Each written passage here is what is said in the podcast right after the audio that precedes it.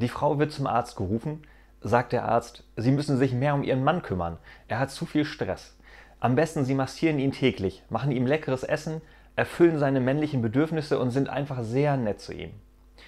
Fragt der Mann später seine Frau, und, was hat der Arzt gesagt? Er hat gesagt, du musst sterben.